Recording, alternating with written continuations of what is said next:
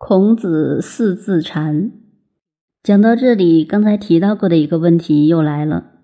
上文孔子曾说：“朝闻道，夕死可矣。”这个大问题。现在呢？子曰：“深乎！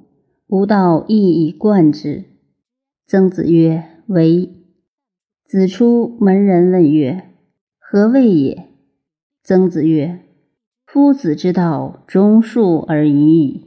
这是千古以来一个大问题，一个大疑案。孔子说一以贯之以后，现在便有什么一贯道等附会的宗教团体出现，成了问题中的问题，真有匪夷所思之感了。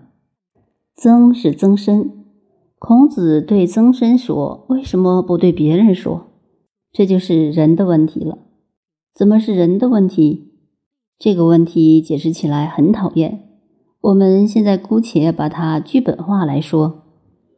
有一天，孔子坐在教室里，曾参经过他的前面，于是孔子便叫住他：“参。”曾参听到老师叫，回过头来，于是孔子便告诉他说：“吾道一以贯之。”就是说，我传给你一个东西，一以贯之。这一以贯之的是什么呢？如果说是钱，把它贯穿起来还可以。这道又不是钱，怎么一以贯之呢？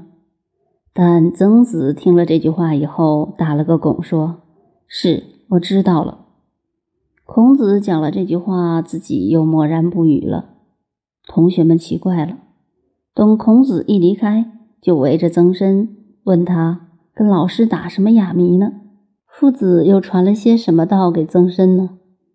曾子没有办法告诉这些程度不够的同学，只有对他们说：“老师的道只有忠恕而已，做人做事尽心尽力，对人尽量宽恕包容，就此便可以入道了。”曾参讲的对不对呢？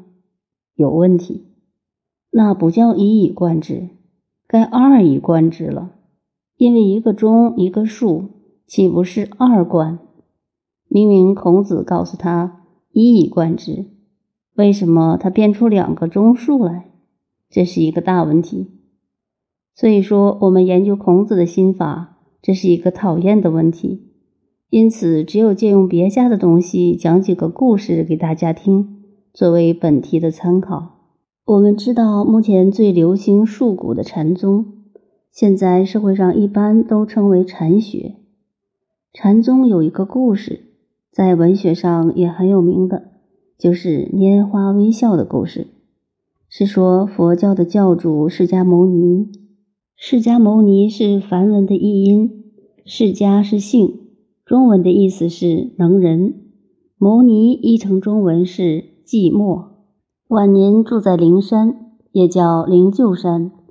释迦是二十九岁丢开了王位出家，三十五岁成道弘法，一直到八十岁才过世，有四十五年从事于教育。现在我们暂且不用宗教的观点来研究他。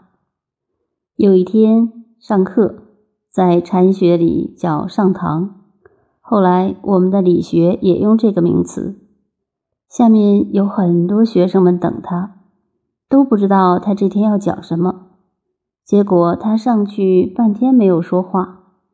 他在面前的花盆中拿了一朵花，对着大家转一圈，好像暗示大家看一看这朵花的样子，一句话也没有讲。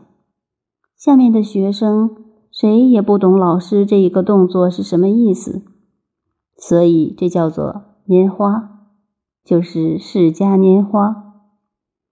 释迦拈花后，他有一个大弟子。释迦拈花后，他有一个大弟子迦邪尊者。业根据旧的梵文译音，音邪，尊者就是年高德少的意思。释迦牟尼的弟子大部分与孔子的相反，孔子所教的都是年轻一辈，释迦牟尼所教的弟子大部分比他年纪大。佛经上记载。迦谢尊者在释迦拈花后破颜微笑。什么叫做破颜呢？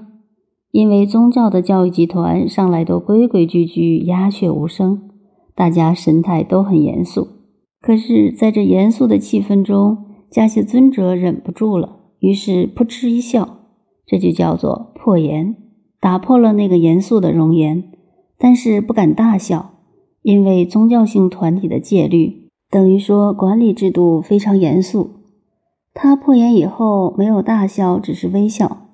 那么两人的动作联合起来，就叫做拈花微笑。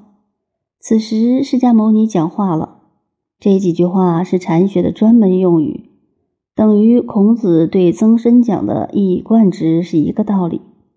解释起来是很麻烦的事情。这几句话译成中文是：“吾有正法掩藏，涅盘妙心，实相无相，微妙法门。”不立文字，教外别传，附注麻哈加邪，就是说我有很好的办法，直接可以悟道的。现在已交给了这位大弟子加邪，这就是禅宗的开始。所以又称禅宗为教外别传、不立文字的法门，说他不需要透过文字言语而能传达这个道的意思。现在我们不是讲禅学，暂时不要去研究它，只是引证这样一件事，比拟于子曰：“深乎吾道一以贯之。”类似相同。孔子讲的一贯是什么？而佛家又为什么一个拈花，一个微笑？等于我们有两个人，一个举起一支粉笔，另一个说懂了。除非这两个人有黑道术语暗号。才知道彼此讲的是什么，对吗？一笑。